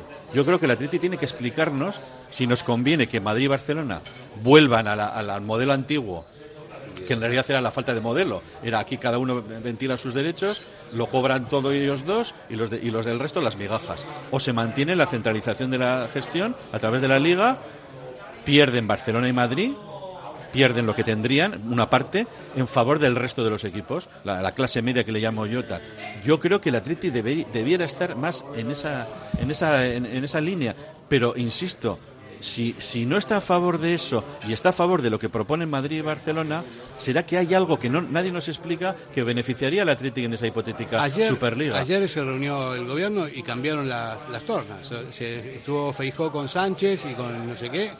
Y, y, al final sí que van a admitir que se, que se gestione una Superliga a nivel ya, ya es oficial eso. Sí, no, parece que la, que la, la ley que se está aprobando estos días no va a tener las prevenciones que decía yo a favor de la liga en general para que no se para que se castigue de alguna manera a Madrid y Barcelona si quieren hacer una, una competición aparte. Entonces yo insisto, si el jueves que va a ser la asamblea extraordinaria de la liga deciden hacer algún algún paro general de la competición, ¿Qué puede pasar? Sí. ¿Cuál es la postura de nuestro equipo, del Atleti? Eh, no sé. Espero que mañana en la asamblea del Atleti nos explique el presidente y la Junta a ver. qué postura concreta va a tener el Atleti ante esa a mí situación todo, mira, de fuerza. todo lo que salga de, de, Tebas para mí es una, la liga es una cosa cerrada también, que lo maneja Tebas con sus intereses y lo otro yo no, la verdad que no, no, lo entiendo. Qué bien, tenés, tienes ahí a mano eh, sí. la diferencia salarial entre, entre la Liga Española y la Premier. A ver, este reparto se hizo hace 10 años y se mantiene. Sí. O sea, el Real Madrid y el Barça por entonces eran 140 millones para cada uno. Sí. Y luego ya el resto, el Atlético tenía 42, el Valencia 42, Villarreal 29, Sevilla 24, Getafe 18, Athletic 17 y a partir de aquí empiezan a bajar a 14, a 13 y hasta 12 millones de euros. Se mantiene o sea, la esta diferencia, tendencia. El mantiene. que más cobra, los que más cobran son 140, los dos, Real Madrid y Barça, y el que menos, que son muchos, 12, 13, por ahí andan. Claro, en la Premier, el que más cobra es el Manchester United, por entonces era con 58 kilos, el Liverpool tenía 56, el Chelsea tenía 53, el Arsenal 52, pero claro, el que menos cobra tiene 34. O sea, el reparto es brutal. Tiene el que menos, el que menos cobra tiene casi 35 millones de euros y el que más 58. Entonces el reparto es maravilloso. ¿Por qué? Porque hay igualdad dentro de lo que cabe. Efectivamente. Y es más Está- la Premier es más abierta. Por supuesto. Es- existe el Big Six que le llaman, el gran, el los seis que están en posición de ganar títulos y de hecho los ganan, mucho más abierta y como dices, los equipos medios y bajos tienen, gracias a los ingresos televisivos, mantiene, ¿eh? más posibilidades de dar una sorpresa, como el Leicester hace unos añitos, como los dos equipos eh, de, de Londres que hace tanto no eran, pues el Tottenham ha estado en la final de la Champions, etcétera. Y vuelvo a decir, ¿eh? eso es imposible con este modelo actual de Madrid-Barcelona retro- retroalimentándose ellos con nuevas entradas, las- los palancazos famosos del Barcelona. Eso es imposible, eso, es- eso que pasa en la Premier es imposible que pase aquí. Con lo cual yo creo que la clase media, yo insisto, donde está el Atleti, se ti- tiene que poner pie en pared y decir, no puede ser una liga de dos. David, no puede si ser una a- liga Pero, de pero dos. la Superliga esta que están proponiendo, ¿no es más equitativa que la que, la que tenemos ahora? Pero vamos a ver, la, super- la Superliga de existir va a ser una Superliga europea. Sí, con, grupos. Vale, sí. y e- equipos de la Liga Española van a estar el Madrid y Barcelona y no sabemos si el Atlético Madrid. Los demás no vamos a estar ahí. No, no, el Atleti no va a estar en la Superliga. Nunca. La, la Superliga Europea van a estar Madrid y Barcelona. Son los nueve que crearon la Superliga, que luego quedaron solamente Madrid, Barcelona y Juventus porque se Yo asustaron. creo que están- del- se está hablando de siete equipos, ¿eh? de siete equipos españoles. Pues eso, pues eso sería algo absolutamente nuevo y novedoso. La Superliga, tal y como está en los papeles que se, se dieron a conocer, era Madrid, Barcelona y Atlético de Madrid. El Atlético de Madrid, como todos los equipos ingleses, se asustaron de la reacción popular y muy correcta de los aficionados. Y se, y se- y se bajaron del barco. Y solamente están ahora Madrid, Barcelona y Juventus. Son los tres, eh, los tres eh, promotores. No, pero te digo con las novedades que, que han habido estos días. O sea, ya te digo que el, el gobierno, el gobierno de España eh, está por la labor, cosa que antes no estaba, pero de la Superliga. Pero, Ayer pasó pero- eso. pero el, gobierno, el gobierno de España, las instituciones españolas no van nunca a perfilar lo que es una Superliga Europea. Esto va a venir de, va a venir de los clubes. pero dicen que no es ilegal. Que no es ilegal. que No, no, haga. no es que no es ilegal, no, no, sí está clarísimo que no es ilegal. Otra cosa es que la, la liga, insisto, la liga española se defienda para que todo no puedan hacer. Madrid y Barcelona no puedan crear la Superliga y luego encima seguir compitiendo en las competiciones ordinarias con un nivel de ingresos de, de derechos televisivos tan grande como ha, como ha Voy a, explicado voy a Kevin. hacer el resumen rápidamente. ¿eh? 140 kilos para el Madrid, eh, cincu- 140 para el Barça y luego la mayoría cobran entre 13 y 12. Aquí. Y en la. Premier el que más cobra son 58 kilos y el que menos 35. Hay que caminar eso hacia hace eso. 10 años, ¿no? Y se mantiene este Pero reparto, ¿eh? sí. Tanto en España como, No, pero, como en la Premier. pero ¿eh? más, con más cantidad de dinero. O sea, para Sí, arriba y para abajo. sí, sí, pero no, no, digo, digo- digo las diferencias de reparto. O sea, Sí. estamos hablando de 150 a 13. Y lo mismo que pasa en la NBA. La NBA es competitiva porque o sea, todos est- están en la misma línea. Pueden ir, van fichando jugadores para compensarlo, para Sí, equilibrarlo. existe, el, existe el draft y es que los equipos eh, flojos pueden recibir las grandes figuras universitarias y todo se iguala. Eso aquí es imposible. Aquí el Aquí dinero está es el que, algo parecido las de- palancas son las palancas. baloncesto, ¿no? O sea, el, el baloncesto llevan años ya haciendo una Euroliga con los mejores equipos con los mejores equipos digamos de, de Europa o de cada de cada nación de- a nivel de baloncesto y yo creo que las ligas estatales yo creo que la liga andesa por ejemplo para mí ha bajado y, ya no tiene tampoco ese gancho como para poder ser una liga potente no entonces yo creo que el, ejemplo es ese. O sea si tú creas una competición que es la que atrae digamos tanto a nivel de interés deportivo como a interés económico o comercial una liga europea pues las ligas pequeñas van a quedar ahí. Salvo salvo que hagamos lo que han hecho los ingleses que las aficiones las aficiones de, los diferentes países, joder, pues digo, el del Atleti, o el del Rayo Vallecano, o el de Spezia, o el, el Sassuolo, ¿no? Que digo que las, las, las aficiones, digamos, modestas se movilicen y hagan algo para que esto no suceda. Es, yo creo que es el único camino, porque lo demás, a nivel, digamos, institucional, yo creo que los grandes tienen mucha fuerza, las empresas, digamos, que financian todos esos campeonatos les importa un pepino, digamos, el fútbol modesto, eso está Van claro. con ellos, con los grandes. Y van con ellos. Entonces, al final, eh, tratan de, de polarizar todo en una especie de campeonato eh, a la carta y las empresas comerciales, pues es lo que quieren. Vender en las grandes capitales y en los grandes clubes. Eh, Samu, eh, antes de que pase esto, antes de la liga, porque la liga es un invento nuevo, ¿no? Que lleva, antes estaba la federación que mandaba siempre que ge- gestionaba todas las cosas. Había también esas diferencias, según tu criterio, de económicas entre Madrid, el Barcelona y todo lo demás. Yo creo que siempre ha sabido, pero yo creo que estamos hablando de cosas diferentes. Una cosa es el reparto de los recursos económicos en una misma liga, como estaba comentando Kevin, en la liga inglesa, que hay eh, el reparto eh, ecuánime, por decirlo de alguna manera, y todos compiten prácticamente con recursos económicos muy parecidos y otra cosa es la Superliga. En el caso de la Superliga estamos hablando de una liga europea en la que haya tres equipos, Real Madrid, Barcelona y Atleti de Madrid, en la que el Atleti eh, creo que no le interesaría nunca entrar ahí. Ahora, mm, en el reparto de, en el reparto de recursos económicos, a ese yo creo que nos apuntamos todos, vamos.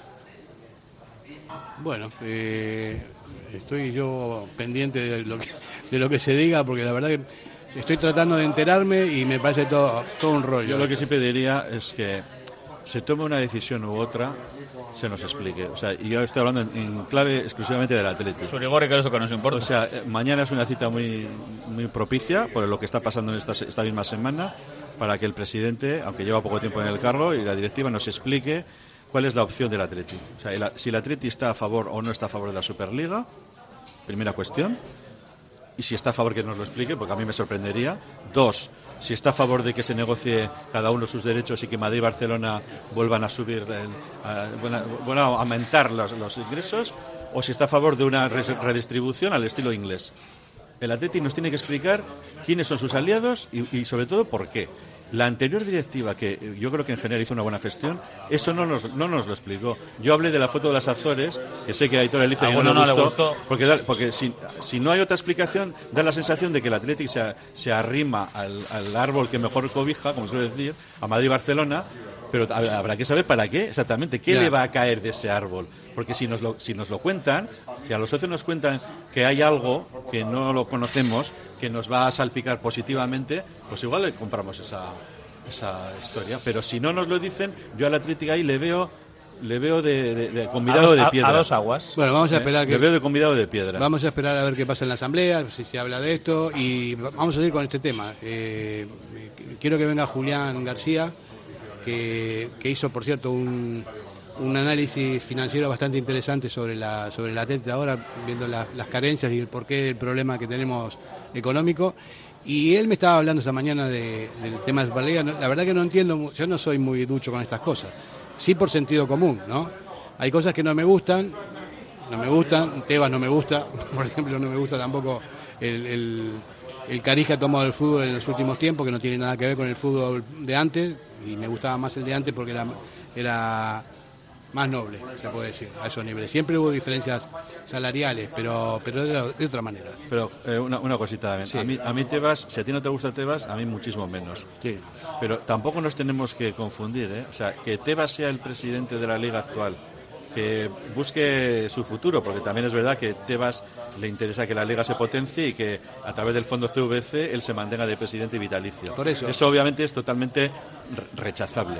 Pero eso no nos tiene que hacer olvidar que la liga, esté Tebas o no, o no esté Tebas, son el resto de los 39 equipos, que no son los tres. Es Pero decir, o sea, que hay, con los- hay un interés Todos con los mismos derechos y con las o mismas sea, que no es el interés no personal solo de Tebas, es el interés del resto de los clubes respecto a esos dos. Entonces yo creo, insisto, y si no es así, eh, y si hay otros argumentos, diré que me han convencido y cambiaré de opinión, mientras el Atleti no nos explique en qué, en qué banda, bando está, si está con el Madrid y Barcelona por algo que no sabemos, o si está por el resto de clubes de la clase media que yo le llamo, que le interesa un reparto equitativo de los dineros. Eso es lo que al Atleti le interesa, vamos el a- modelo inglés. Vamos a dejarlo aquí y vamos a seguir la semana que viene. Un debate abierto para ver si nos enteramos todos, que creo que la gente estará pendiente de todo esto porque son muchas muchos cambios y muchas novedades, ¿no? Entonces, el martes que viene aquí en el James Prosi con un codillo ahí cerquita y unas salchichas. Y una caña. Y unas cañas, vamos a hablarlo con tranquilidad. Y bueno, eh, vamos a terminar hablando de fútbol. Eh, siempre tú has sido ojeador del Villarreal muchos años, ¿no?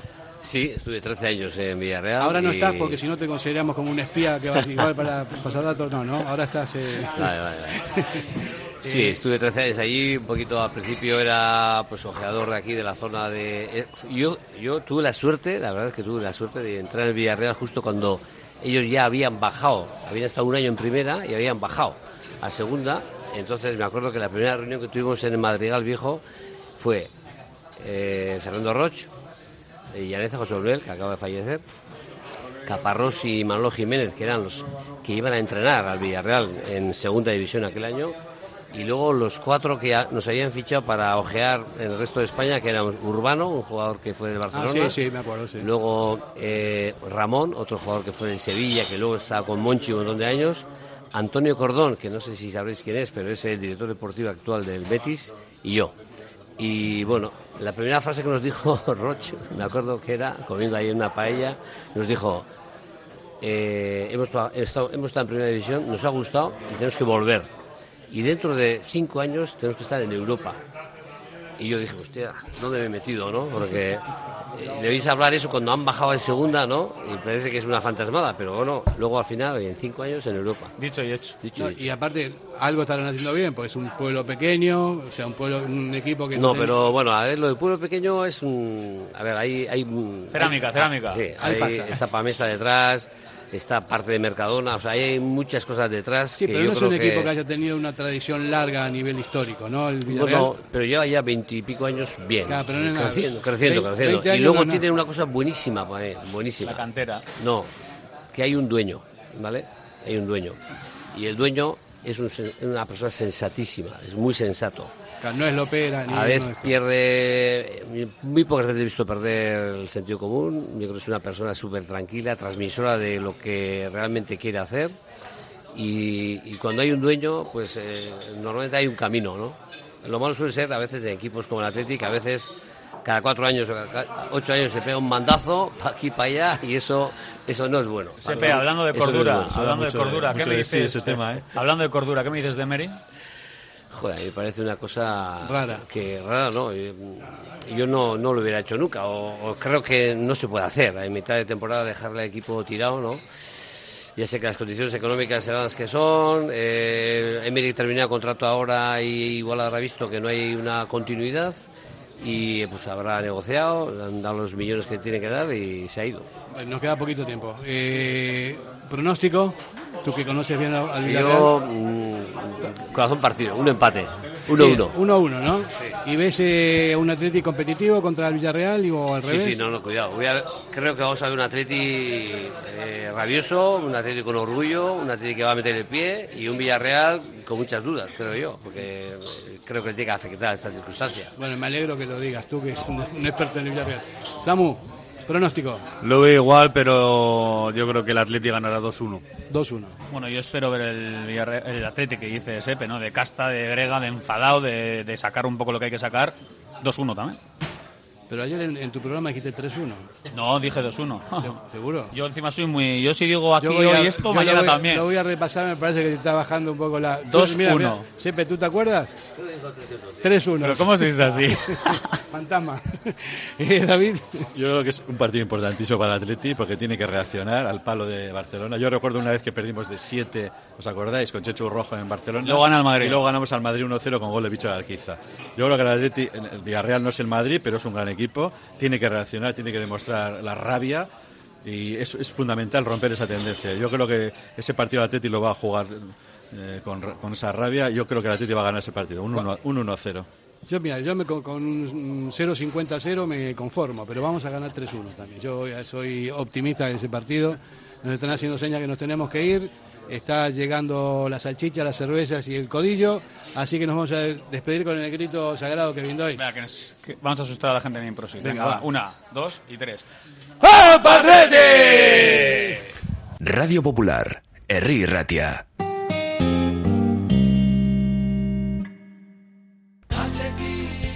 Café Tangora desde 1985. Ven y disfruta con nuestros desayunos completos, ambiente cercano y atención personalizada. El café del pueblo, el de toda la vida. Café Tangora. Estamos en Algorta, en la calle Juan Bautista Zavala 12, junto a la salida del metro. Os esperamos de lunes a viernes a partir de las 7. El mejor lugar para empezar bien el día. ¿Tienes problemas con tu viejo colchón? Colchonerías Bengoa tiene la solución ideal. Canapés de madera más colchón viscoelástico 135 por 190 por 395 euros. Ahora con almohada viscoelástica de regalo. Porte, montaje y retirada totalmente gratuita. Colchonerías Bengoa, las de toda la vida. Ocho tiendas en Vizcaya, dos de ellas de sofás. Más información en la web colchoneríasbengoa.com. Quincena del Caravaning y Camper en Vizcaya. Del 1 al 15 de octubre, jornada de puertas abiertas de lunes a sábado. Ven y consigue un cheque de 1.000 euros en accesorios por la compra de un vehículo nuevo. Jornadas organizadas por Miquel Caravaning, Planeta Camper y LB Caravaning. En Folder Papelería te esperamos con todo el material de vuelta al cole, la mayor variedad de productos y los mejores precios del mundo. Folder Papelería en Gregorio de la Revilla 19. Acércate ya y te llevarás un regalo con una compra mínima de 40 euros. En el corazón del ensanche, Obrador Asúa Berry, la mayor variedad de panadería, pastelería y bollería hechos de forma artesanal en su obrador, siempre buscando la excelencia tanto en la calidad como en el servicio a sus clientes. Obrador Asúa Berry Ensanche recoge encargos y ofrece los mejores desayunos y meriendas, también con productos sin gluten. Recuerda en la Plaza del Ensanche de Bilbao, junto a Lane Prosit, Obrador Asúa Berry Ensanche. Ven y disfrútalo. En Pozas, Siripot, betikoa baina gaurkotua, un clásico siempre al día. Con la calidad por delante, gustu handiz prestatutako kafea, pintxo ederrak, garagardoa, gozatzeko behar duzun guztia. Siripot, el mejor ambiente para los partidos del Athletic. Radio Popular, Herri Ratia.